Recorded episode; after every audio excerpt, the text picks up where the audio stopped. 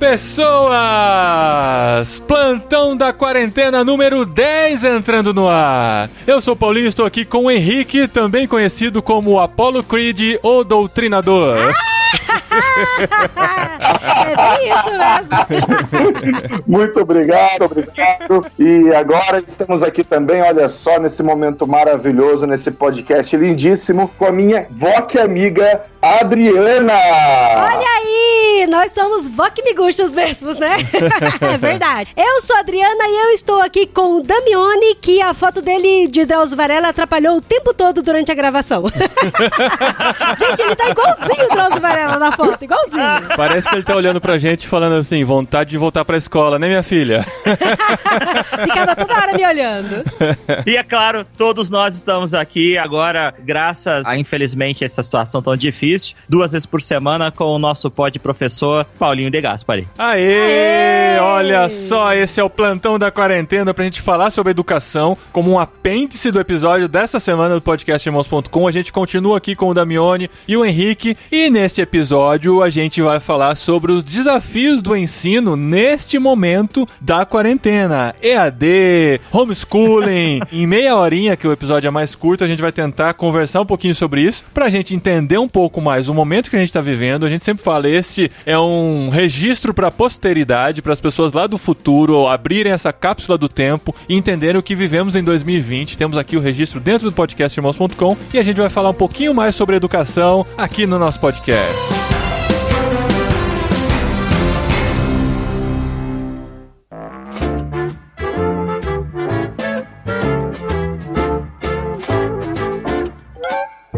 Se você não ouviu o programa desta semana, o 412, volta lá, ouve que lá tem uma base bem legal porque a gente vai falar aqui. Não necessariamente ouve antes, pode ouvir depois também, mas é um podcastão da semana que a gente tem aqui em duas partes e a gente vai conversar um pouquinho aqui sobre a educação na quarentena. E olha só, eu tenho duas coisas para falar já. Temos alunos desesperados, desanimados, com a sua mente muito divagando, que não estão conseguindo terminar de fazer as suas aulas em EAD e professores desesperados arrancando seus cabelos porque não estão conseguindo produzir as suas aulas. Uhum. Gente, é sério, eu tenho vários relatos disso aí acontecendo. É, e pais, né, que estão tendo que trabalhar em casa, cuidar dos filhos o dia inteiro, ser professores, passar da o conteúdo, aula. cuidar da disciplina e tudo. Então, assim, como a gente sempre diz, a humanidade ia numa sequência, de repente veio uma pancada chamada coronavírus e a gente teve que se reinventar reinventar da noite pro dia e a gente ainda está se reinventando, estamos no meio do processo, pouco mais de dois meses de e é quarentena é e confinamento. Mesmo. Penso tipo no Titanic, sabe? Que tá todo mundo tranquilo e tal, e aí de repente vê o iceberg é. e o iceberg derruba tudo. E os professores estão tendo que se reinventar. Como é que vocês estão vendo esse momento especial da história da humanidade, principalmente na área da educação? É, nesse Titanic tem gente se afogando também, viu? Porque olha, não tá fácil.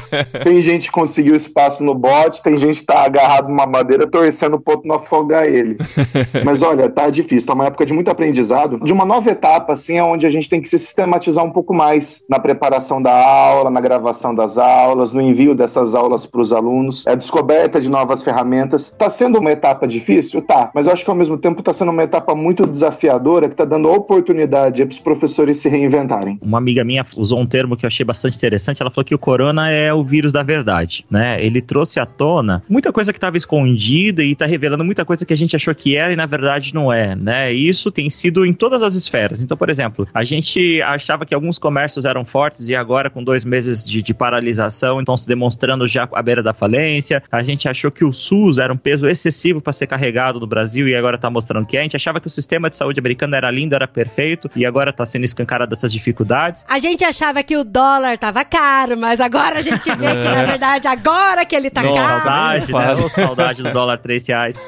A gente achava, inclusive havia uma discussão na escola que há muitos anos eu já acho que é uma discussão que já era para ter superado, mas ela ainda acontecia nos congressos, é qual era o papel da tecnologia dentro das escolas, e eu acho que agora está escancarado qual é a importância e o papel da tecnologia na educação. A gente achava que a educação era algo simples, que a família podia fazer isso sem nenhum tipo de problema, poderia fazer isso melhor do que a escola, e agora esses pais estão experimentando isso. Então, esse vírus, infelizmente, é uma grande tragédia, é realmente um grande desastre desastre assim para a humanidade e nós temos aprendido muito de maneira muito difícil, sabe? Mas o vírus de certa maneira acelerou um aprendizado, com certeza levariam muitos anos para acontecer. Eu só quero deixar muito claro e, e, assim, acho que é muito importante a gente entender que o que está acontecendo agora nas escolas não é EAD, tá? Então é importante talvez a gente possa até começar falando sobre isso. Já corrige ah, o apresentador sim, já de cara, sim. né? é o uso de ferramentas digitais, não é? é? Tanto que a gente acabou de fazer um material pela MTB ajudando os centros missiológicos que dão aula a utilizar as ferramentas digitais. Não é EAD, não ah, pode falar EAD. Muito bom. Por que a gente não, não tá falando que isso que tá acontecendo é EAD? Porque o EAD é uma ciência, é algo que não é novo, não surgiu na pandemia, já acontece há muito tempo. O ensino à distância ele já acontece. Telecurso 2000 era EAD, galera. Não mediado por tecnologia, né? Mas quando você recebia aqueles livrões em casa pelo correio, isso já era EAD. E o, o Instituto Universal Brasileiro era EAD também,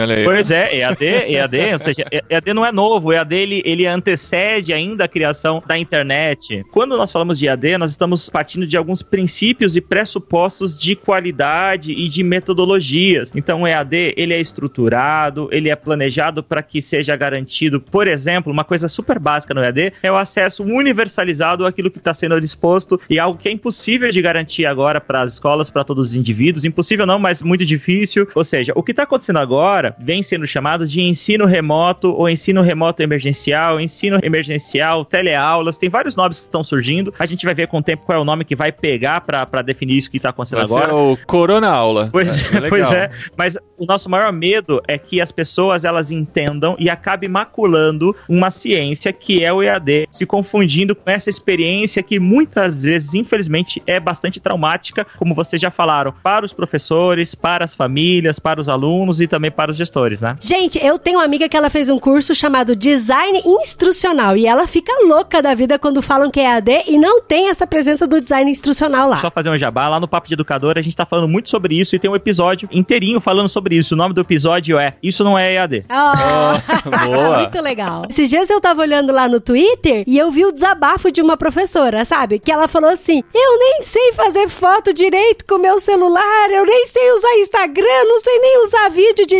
e agora eu tenho que dar aula pelo meu celular, fazer transmissão. Meu Deus! E, gente, tadinha, eu fiquei morrendo de dó dela, porque ela realmente tava sofrendo com isso. Mas vocês, tipo, vocês receberam alguma instrução, alguma dica de como dar aula, de como utilizar as redes sociais, utilizar vídeo e celular para dar aula? Como é que foi é, isso? Entrem no Zoom que eu vou dar o curso para vocês como é que faz, né? Porque de repente todo mundo teve que se isolar, não deu tempo de preparar as pessoas para isso, né? Na minha escola, eu lembro que eu fui conversar com a minha coordenadora, eu falei: "Olha, o corona chegou no Brasil, já existe transmissão comunitária e as aulas vão parar. A gente precisa montar um plano de formação dos nossos professores aqui, porque a escola vai parar". E a gente marcou, então ela pediu para que na semana seguinte, exatamente sete dias depois, eu trouxesse esse tema na reunião e aí três dias depois as aulas pararam, não teve nem tempo. Nossa, assim. cara. Tinha que ser é. tipo amanhã, então, né? Mas você deu bobeira, viu? Por que, que você marcou pra outra semana? Por que, que você não fez já no dia seguinte? Não, gente, que isso? Eu sou imperativa, meu amor. Eu teria marcado no dia seguinte, olha só.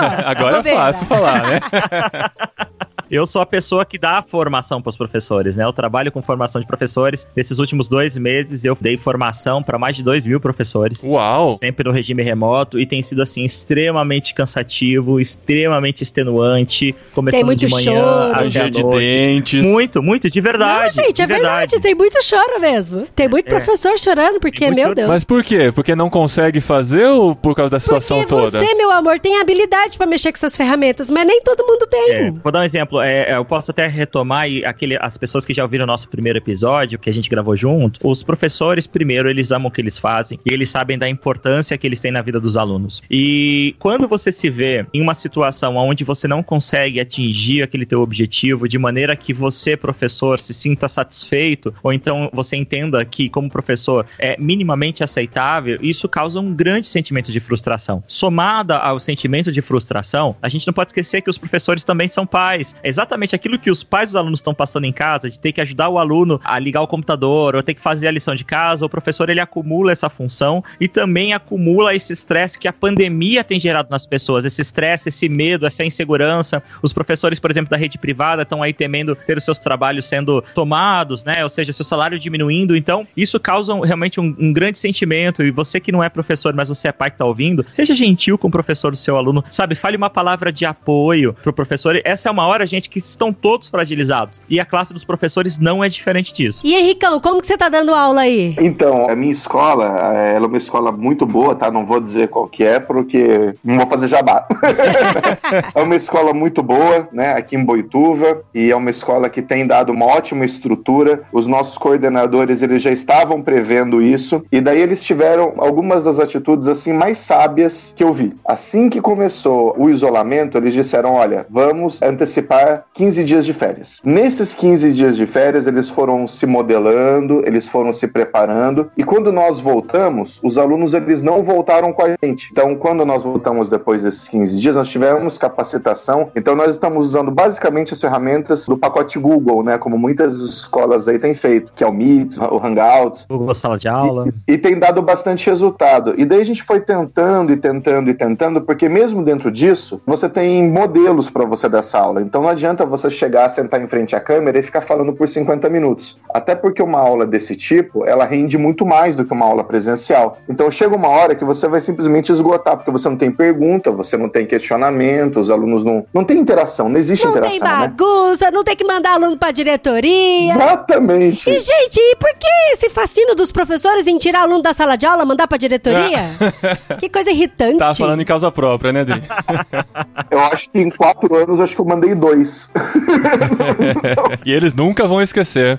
Eu nunca vou ter nem então, assim, quando a gente estava desenvolvendo o sistema, nós concluímos que era melhor fazer uma coisa meio a meio. Então, a gente grava uma aula de mais ou menos 10, 15 minutos, né? É o recomendado, inclusive, por instituições de ensino, né? Internacionais e outras organizações. Então, a gente grava uma aula de 15 minutos e fica à disposição do aluno no Google Meet. Então, por enquanto, é esse o modelo que a gente encontrou. Só que, da mesma forma que as informações sobre a pandemia elas são muito dinâmicas, a nossa abordagem também tem sido. Então, a gente tem tentado várias metodologias só que com mudanças bem sutis. Até porque o aluno ele acaba sendo muito vítima disso por conta da confusão de informações que ele recebe. Então, uma hora a escola está fazendo uma coisa, depois muda para outra. Então, a gente está indo bem devagar e tentando entender o que está acontecendo, porque eu acho que, como foi bem colocado, as escolas elas não são feitas para CAD e a gente aqui está tentando entender exatamente como é que essas coisas se encaixam para a gente ter o melhor aproveitamento e o menor número de traumas possível desse período aí. Então, gente, o problema é que tem muita gente que tá com essa dificuldade mesmo, já tá com a mente mais fragilizada por conta da pandemia, tanta notícia, tanta coisa estranha, né, acontecendo, e já tem a quarentena. Inclusive, a gente até falou isso no último plantão da quarentena, onde a gente falou que as pessoas estão com dificuldade de se concentrar e de ler e de estudar Sim, mesmo. afeta o psicológico de forma bem geral, né, e as dificuldades são grandes também. E essas dificuldades têm que ser respeitadas nesse tempo também, Sim, né? o nível de cobrança para alunos tem que ser bem mais amenizado, né? Mas tem outra coisa, gente, porque assim, vocês estão falando de uma realidade de uma minoria do Brasil, eu diria assim, que são as pessoas que têm condições de, mesmo no tempo da quarentena, estarem estudando com acesso à internet, com computador. De teleaula, né, amor? É, então, a gente tem amigos que têm quatro filhos e os quatro estudam numa escola particular e os quatro estão tendo aula e os quatro estão tendo que revezar o computador e tal, mas estão tendo aula. Mas a maioria do país não está conseguindo ter aula, alguns estão conseguindo fazer como nós, de acessar esse conteúdo. Sim, e a prefeitura liberou pra gente rotinas educacionais para as crianças. E aí, dentro dessa rotina, contempla vídeos, contemplam dicas, contemplam muita leitura, muitos textos e curiosidades e tal. Mas, por exemplo, o que eles iriam aprender mesmo nesse ano com relação a coisas práticas e didáticas de história, geografia e matemática, elas não estão tendo nessa rotina. Até porque os professores não podem deixar isso nas mãos dos pais, porque os pais não são educadores nesse sentido de didática, sabe? E e os pais não foram preparados para dar esse tipo de aula. Não é todo pai que consegue dar aula de fração, de história, de geografia. Então aí elas deixaram bastante vídeos e textos. Então, e mesmo assim, mesmo dentro de uma realidade como Vinhedo, tem alguns pais que não têm condições de ter acesso à internet para que os filhos continuem tendo pelo menos uma parte desse conteúdo e nem tem condições de passar qualquer coisa para os filhos porque não tem uh, conhecimento ou habilidade para isso. Aí a gente vai para uma realidade mais extrema ainda de escolas públicas que não têm a mínima possibilidade nem de oferecer esse conteúdo em cidades mais remotas e daí por diante. Eu queria saber de vocês que estão estudando sobre isso e pensando sobre isso. A gente está tentando tapar o buraco agora do jeito que dá, do jeito que a gente tem condições, o Damione dando cursos e preparando professores, o Henrique com a sua A equipe é preparando cursos. a gente tá tapando buraco. Tá tapando buraco. Agora eu queria entrar na futurologia daqui de novo. Como vocês estão entendendo o futuro da educação? O que, que vai ser daqui pra frente? A gente não sabe quanto tempo a gente vai conseguir reunir crianças numa mesma sala de aula. Enquanto não tiver vacina, isso vai ser muito arriscado. Não, como você vai falar pra criança não colocar a mão no olho? Crianças pequenas, né, de 7, 8 anos, não colocarem a mão na boca, usarem máscara o tempo todo, não encostar no amiguinho, manter uma distância de 2 metros e tal. Vocês têm pensado sobre isso ou vocês preferem não pensar ainda e deixar lá pra frente porque agora a gente tá tendo que correr atrás do buraco que tem que ser tampado? Pensado muito, né? Muito. Eu acho que assim, essa crise, ela veio meio que em ondas, né? Analisando o sistema da educação. Então, quando chegou essa paralisação e veio a quarentena, a primeira grande onda foi o desnorteamento. Ninguém sabia o que fazer. Todo mundo paralisou. Todo mundo paralisou, né? Então, algumas escolas foram rápidas, né? Levaram aí alguns dias e já retomaram as novas rotinas, né? Uma segunda onda foi começar a preparar essas aulas virtuais, que é o que a gente chama de ensino emergencial, as teleaulas e assim por diante. Depois, numa terceira onda, e, gente, eu tô falando no período de dois meses, assim, é tudo muito rápido, né? Essas ondas foram muito rápidas, assim.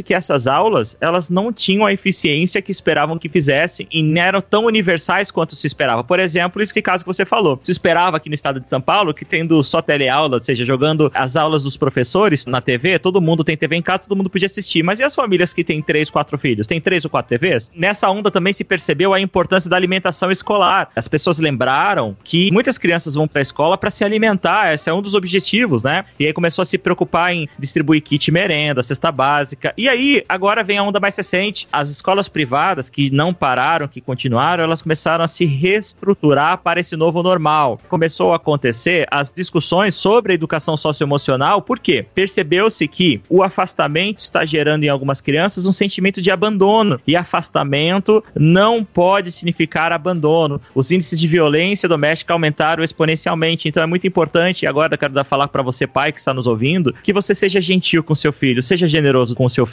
O seu filho ele também está sofrendo com essa crise o sentimento de abandono. Ele está sem os amigos dele, sem a rotina dele, que ele sente falta. Então é muito importante que você seja gentil. Se ele não entender alguma coisa, fala para ele, ó, tranquilo. E é importante que você, pai, entenda que dois, três, quatro, que seja cinco meses que o seu filho passe afastado da escola, não vai prejudicar toda a vida dele. Nós vamos nos recuperar disso. Então tem que ser paciente. Sim, não surtar, é verdade. Porque assim, tem algumas amigas minhas comentando comigo, falando: gente, meu Deus, meu filho vai perder um ano de escola. E calma, gente, calma. É, isso é muito sério, Dri, porque às vezes nós pais podemos causar nas crianças traumas do que o próprio contexto, né? Claro que nós, influenciados pelo contexto, nós podemos pesar demais a mão dos nossos filhos. Então é importante que nós sejamos generosos e pacientes com eles, sabe? E também com os professores, né? Mas e o futuro? Mas e o futuro? Fala aí, vai ter sala de aula ou não vai ter sala de É. aula, amigo? E agora é a hora que a gente tá discutindo isso. Então, eu creio que esse futuro imediato, ele é marcado pelo ensino híbrido. Não tem outro jeito. Porque essas aulas precisarão ser repostas, então a gente vai mesclar, então a gente vai começar a desenvolver um modelo que seja meio presencial e meio remoto. É quase que impossível repor todas essas aulas presencialmente. Mas eu acho que vai ser tipo assim: alunos da letra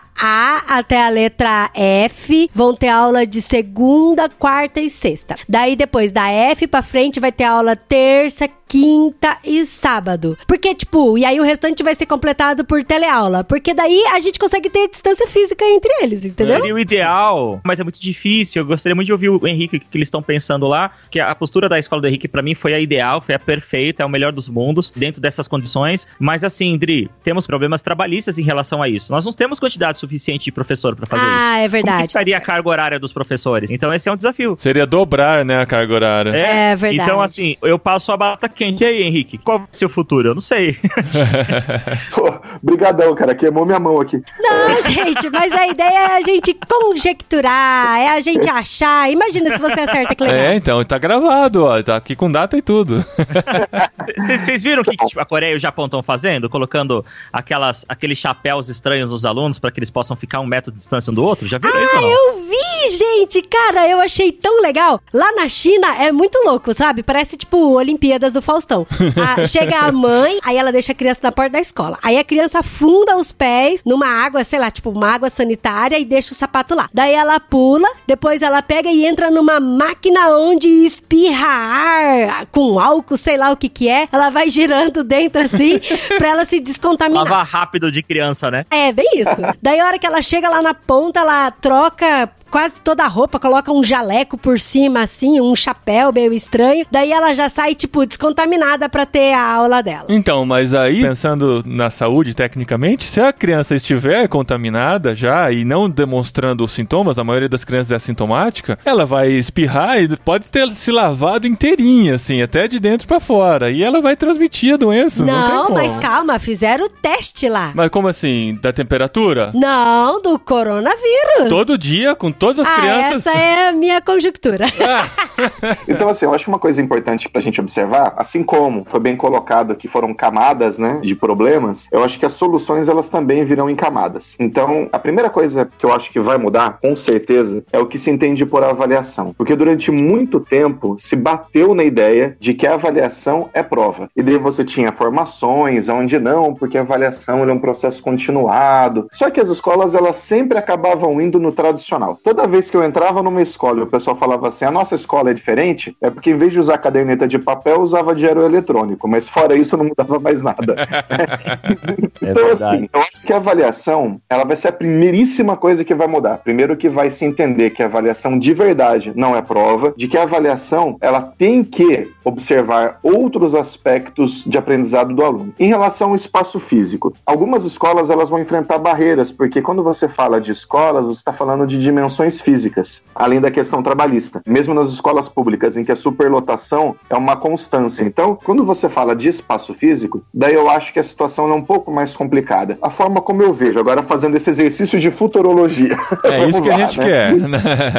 Eu acho que vai ser dado muito mais valor para as aulas de ciências e principalmente no que tange a voltar um pouco atrás nos hábitos mínimos de higiene. Eu acho que vai abandonar um pouco o discurso de detalhes muito profundos sobre algumas matérias e a gente vai dar um passinho para trás, porque esse passinho para trás é o que vai permitir para a gente dar uns passinhos para frente. As escolas elas têm um documento, todas elas têm um documento, o Estatuto Regimento Escolar, né, aonde diz não apenas as regras, né, as normas técnicas da escola, mas também tem lá a questão de como é feita a avaliação. Esses documentos serão mudados para contemplar outros meios de ensino. Então, todas as escolas, mesmo na gênese, já vão ter agora uma previsão o que antes era imprevisível. Então, eu imagino que as aulas de educação física, elas terão um desafio muito grande aí para frente, muito mais do que a gente que está em sala de aula, porque a educação física, ela exige muitas vezes contato entre os alunos. Ah, mas os alunos eles ficam distantes. Mas se o cara vai jogar um futebol, ele faz uma dividida, né? Os alunos eles vão tomar água juntos, eles usam o mesmo bebedouro, né? Então, tudo isso, eu acho que vai ser passado por uma mudança profunda, mas eu não acho que isso será tão rápido, porque a educação, infelizmente, ela demora um pouco para aprender consigo mesma. Então eu acho que a gente vai voltar ainda em grande parte como nós estávamos. Só que no mais interno, que é a forma de se ensinar, que é a forma de avaliação, eu acho que isso já está mudado assim permanentemente. Eu acho que vai ser um tal de volta às aulas, vai quarentena de novo. Volta às aulas, volta quarentena. É, a quarentena intermitente que estão falando. Até que né? haja uma vacina vai ser, né? Com certeza. É, vai ter que ser pensado de uma forma que o risco do crescimento da pandemia aconteça novamente. Então, tem que ser pensado muito com estudiosos, com cientistas, virologistas e educadores esse processo de retomada, né? Você sabe que o Henrique foi muito feliz ao falar da avaliação, porque muitos paradigmas estão sendo quebrados agora. Estão percebendo que algumas verdades, elas não eram bem verdades. Então, acho que vai se valorizar muito mais agora a avaliação como meio de aprendizagem. Ou seja, nós vamos mudar de avaliação da aprendizagem para avaliação para a aprendizagem, que é o que sempre deveria ter sido sido feita, ou seja, a avaliação, ela não é um termômetro da aprendizagem, ela é um instrumento para a aprendizagem. Outra coisa é que a sala de aula, com certeza, o ambiente físico das salas, pelo menos das novas escolas, será mais bem ventilado.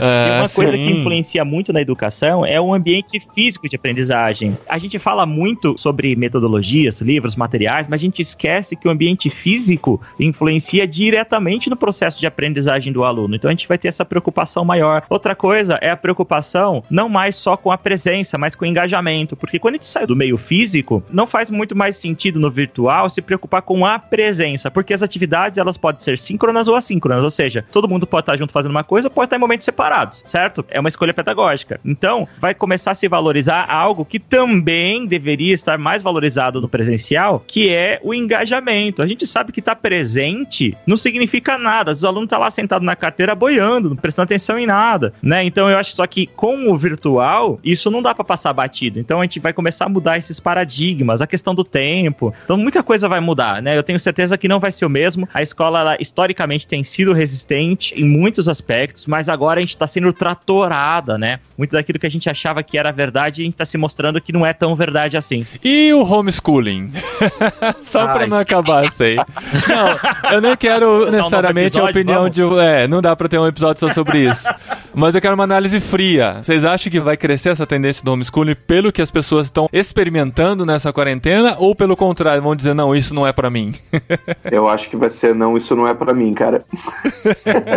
ah, eu acho que vai aumentar. Eu acho que vai aumentar. Então, eu também acho que vai aumentar, porque as pessoas, assim, tem gente que tá pegando o asco de dar aula dentro de casa e tem gente que paga uma mensalidade cara numa escola e tá percebendo que consegue dar aula dentro de casa e economizar esse valor, né? Então pode ter os dois mundos. E também não vai ser uma adaptação do físico pro digital, vai ser conteúdo próprio pro digital. Aí né? sim, vai ser o homeschooling de fato, né? Mas enfim, façam suas apostas. No fim do ano que vem, a gente volta aqui para dizer se o homeschooling aumentou ou não no Brasil, ou antes disso, se foi aprovado ou não. Mas, gente, como a gente tem mais ouvintes que são alunos do que professores, eu gostaria de pedir para que vocês dessem dicas, dicas práticas e rápidas de como que eles podem melhorar o aprendizado que eles estão tendo e como que eles podem se organizar melhor nessa época de pandemia. Dica 1, um, se organize, né? É muito importante que você tenha uma mínima rotina, né? Que você reserve um tempo do seu dia, um espaço na sua casa para você executar suas atividades. Nada de fazer atividade manhã, tarde, noite, nada de fazer de segunda a segunda, né? Crie uma lista de tarefas para ser feitas durante o dia. Isso vai ajudar a diminuir a sua ansiedade, porque provavelmente seu professor vai jogar um monte de atividade para você e você vai ficar muito angustiado porque você não vai dar conta. Então, crie metas que sejam realistas e, sobretudo, seja generoso com você e com as pessoas que estão ao seu redor. Sim, não se cobre, não se cobre. Se você não tiver afim de assistir aula, se você tiver mal aquele dia, não se cobre. Ai, não tô conseguindo assistir aula. Cara, vai curtir sua bad. É importante a gente curtir essa bad, a gente chorar e tal, e é normal isso. E aí depois você resgatar a memória aquilo que te dá esperança, porque isso é o que Deus deixou pra gente, né? A rotina, ela tem que ser a coluna cervical dessa nossa nova etapa aí, né? Nesse nosso novo momento. Então, a rotina é você ter o seu espaço, não ficar,